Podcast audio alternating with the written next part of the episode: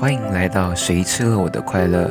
在这里，我们会分享、讨论和忧郁以及心理相关的知识，希望能够帮助守护大家的心理健康。你也可以在 IG、YouTube 上面找到我们。好，请开始您的表演。嗨，欢迎回到《谁吃了我的快乐》。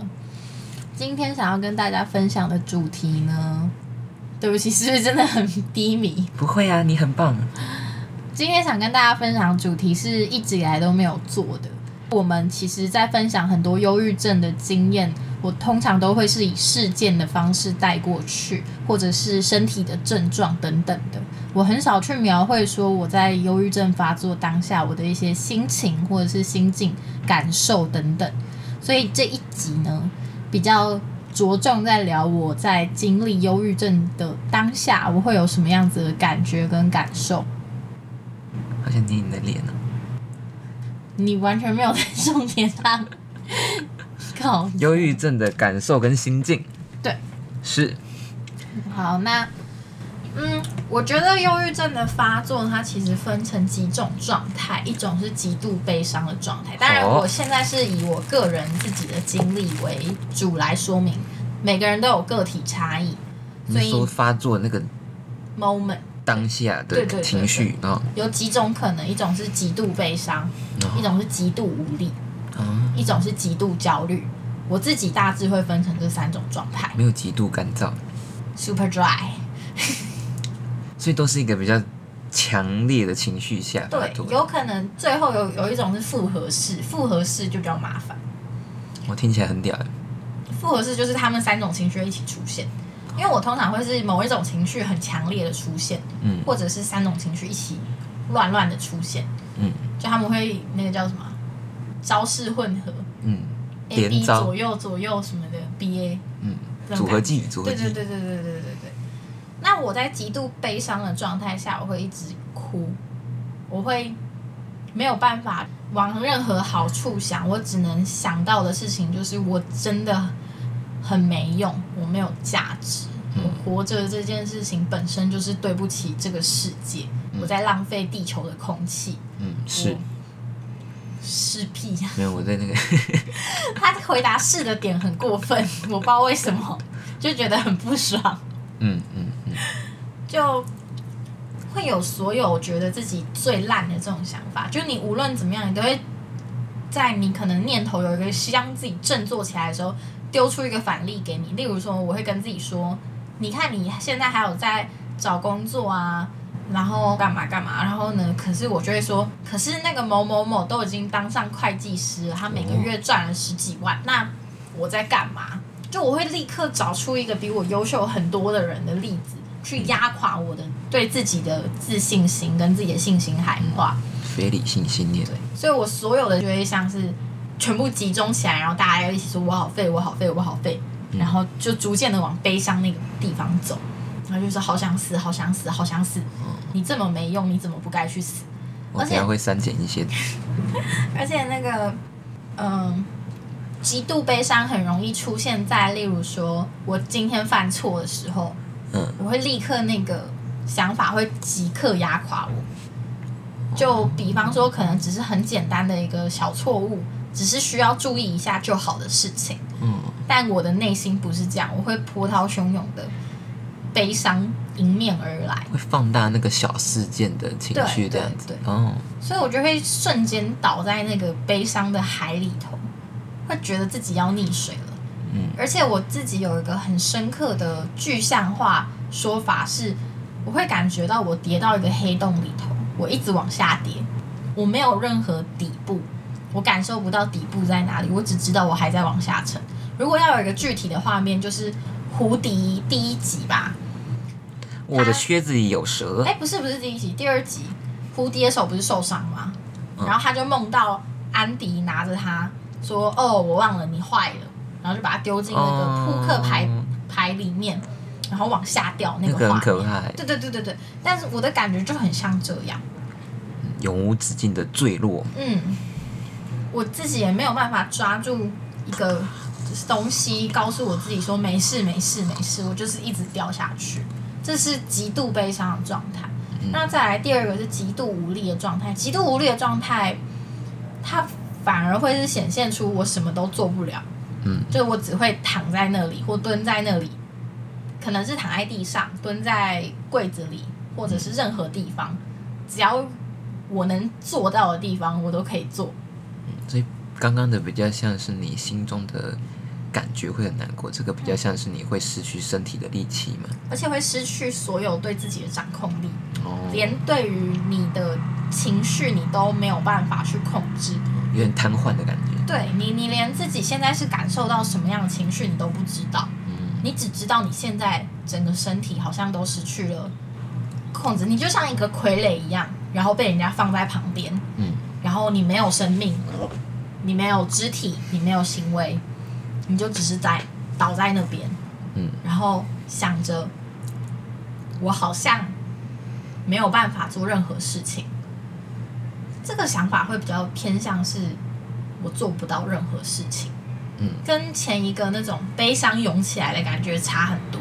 嗯，就他会，无力。嗯，有时候我会站着发呆，我可能什么都想不到，我只知道我现在不能动，我不能讲话，我不能做事情。我很常会有忽然不不说话、忽然不动的状况发生。哦，那就是第二种那样子。嗯嗯就其实我身边很多我的朋友都有看过我忽然间沉默不做事情的样子。嗯，还可以划手机，还不错。我会尽量让自己可以维，只要有人在，我会让自己尽量维持在可以打字这个功能还存强撑着这样子。对，哦，因为我一般这种状态下，我连划手机这件事我都做不到。我会就是在划，可是我根本没有在看东西，我就只是在进行划手机这个动作，就是可能这样，然后就这样。你现在在体验那个感受，对，我在想象。很难想象，我觉得，因为我自己还没有真的生病之前，我完全没有办法想象一个忧郁症患者为什么会有经历这么无力的状态。嗯我会觉得人本来你就有大脑啊，你的大脑就应该可以控制你的全身啊。嗯。但我那个时候我才会知道说，哦，原来有这么一个时间点是我没有办法叫我的身体做我该做的事情，嗯。甚至我的身体要大声呼喊或是威胁等等的，我才能办法动出一步。威胁，说别人叫你一定要做某件事情，这样。就我自己心里会有一个威胁的声音，你会叫自己一定要做某件事情。哦。然后我会强撑着让自己站起来去做我该做的事情。嗯。可是那种反馈都会很不舒服，就我会直接倒在床上，会没有有副作用的感觉。，对，没有睡觉，也没有昏迷，也没有妄想，就只是躺着，嗯，就很像懒趴，呃，懒懒的趴着这样子，但也不是懒，就是无力。就会觉得自己是懒惰。哦，但你自己主观上会觉得自己很懒惰，可是你会知道那个是一个病状发生了。不是可以控制的懒惰。嗯有时候你会可能在看好笑的影片，然后就立即陷入那个状态，嗯，就连好笑影片播完你都没有那个感觉，你就只是坐在那里，就其实蛮痛苦的。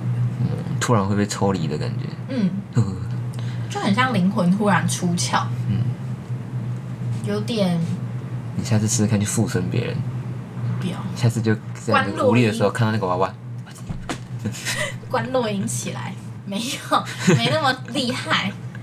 等我训练有成再说。好期待。第三个是极度焦虑，极度焦虑的状态，我会过度换气，就我的呼吸会变得很急促，心跳会变很快，我会变得非常非常的不安，会有一个想法，就是觉得世界要毁掉了，哦，或者是人好多，我快崩溃，就是我会有一个想法，是我有一条理智线，它处在一个要断不断的边缘。嗯。当它断掉的时候，我就会开始尖叫，我就会开始拿头去撞墙，嗯。我会开始出现任何自伤行为。通常我的自伤行为都是出现在我极度焦虑的时候，嗯。我会我会很需要有一个地方能让我大声尖叫崩溃的地方。嗯，尖叫鸡，对对对，有点像，你也是应节，对不起。我那边有点像什么，而且你会有一种嗯灾难来临的感觉。嗯。然后你好像全身心都被虐待了一遍，这种心情，会很像你好像刚被受虐完，但其实你没有，你没有经历这些，你却觉得你的身心处于那个状态里头。一种很恐慌，随时会出事的感觉。嗯，嗯，就觉得你心脏可能随时会停啊，你的人随时可能会死掉。有点像走钢索的感觉，嗯，可怕。而且只要人越多，我越容易发生这种状况。哦，我会手开始狂抖，就是拿什么东西我都做不到，嗯，我就只能抱着自己，然后下一秒可能随时都会哭出来。嗯，大概就是我的三种状态。就我会极度悲伤、悲伤、无力无，力跟焦虑不知道大家有没有跟我一样的经验？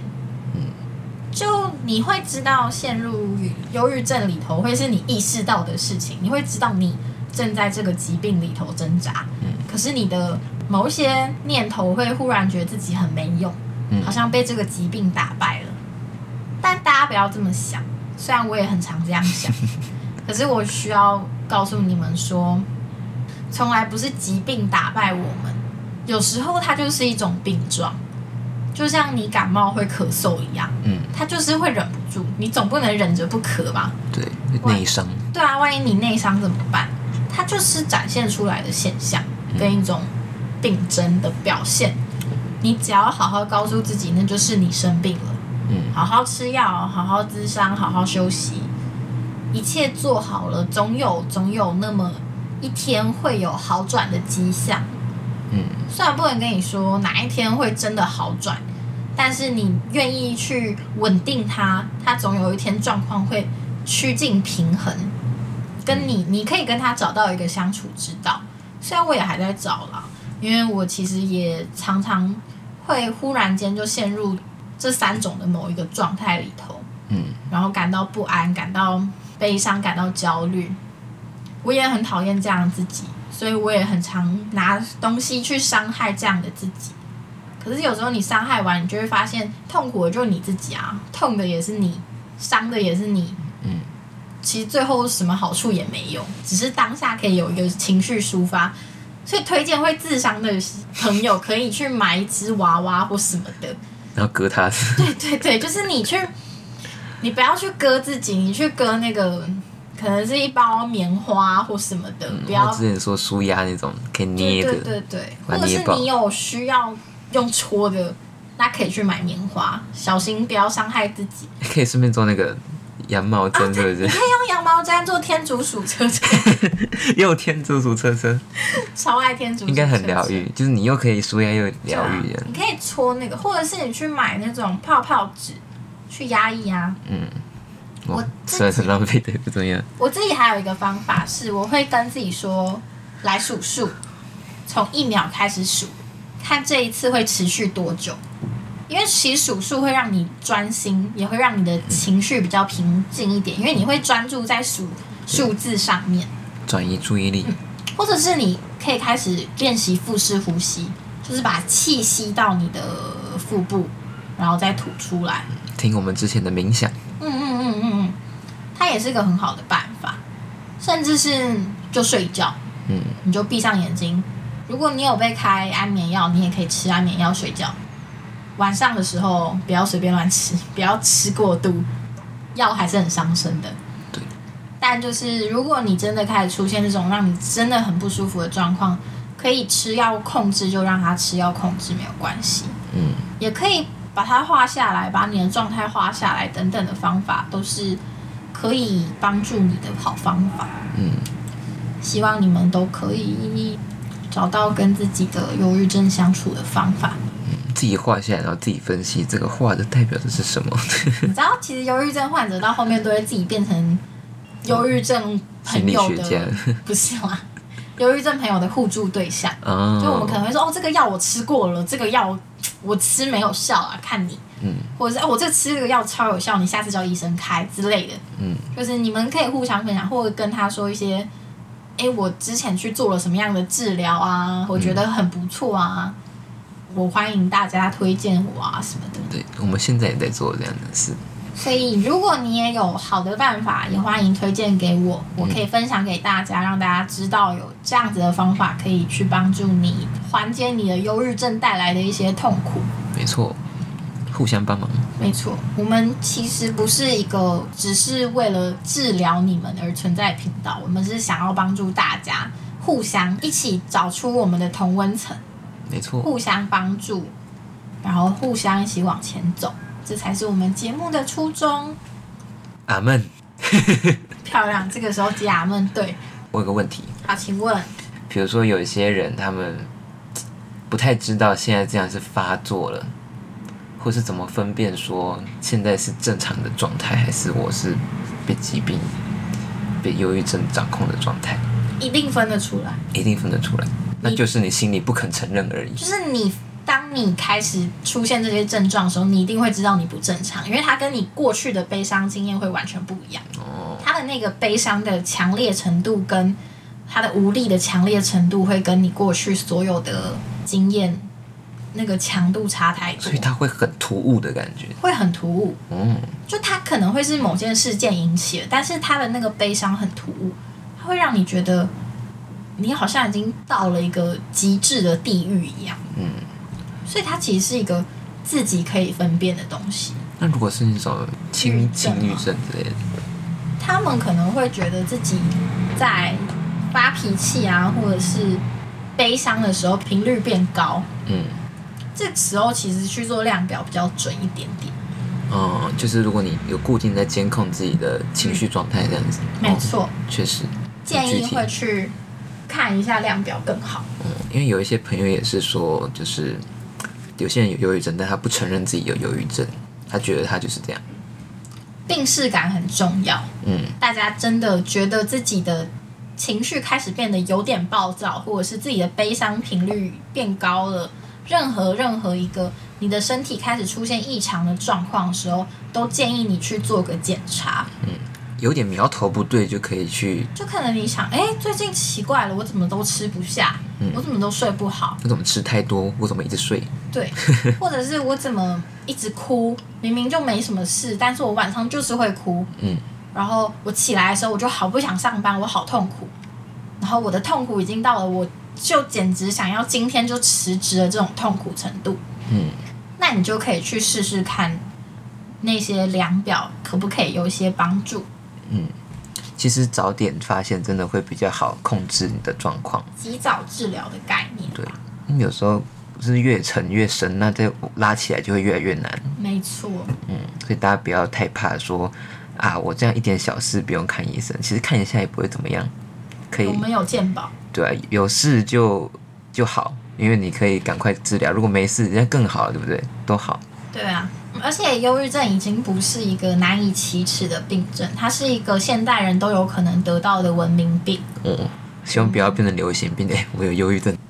但是它是一个文明病，它是一个我们不能轻忽的，容易造成大家嗯生命危险的一种疾病，是，所以希望大家都可以照顾好自己的身体健康，也希望现在患有忧郁症的朋友可以多多注意一下自己的状况，按时吃药。嗯，按时咨商，大概就这样吧。大家可以跟我们分享，你除了前面 P 小姐的，有没有这样的经验是你有常常出现的，或是其他的 P 小姐没有分享到的其他感受，也可以在下面跟我们分享。记得订阅追踪我们，那我们可以用更多种不同的方式来陪伴你们，帮助大家。那我们就下次见喽。拜拜。啊，低沉一点，拜拜。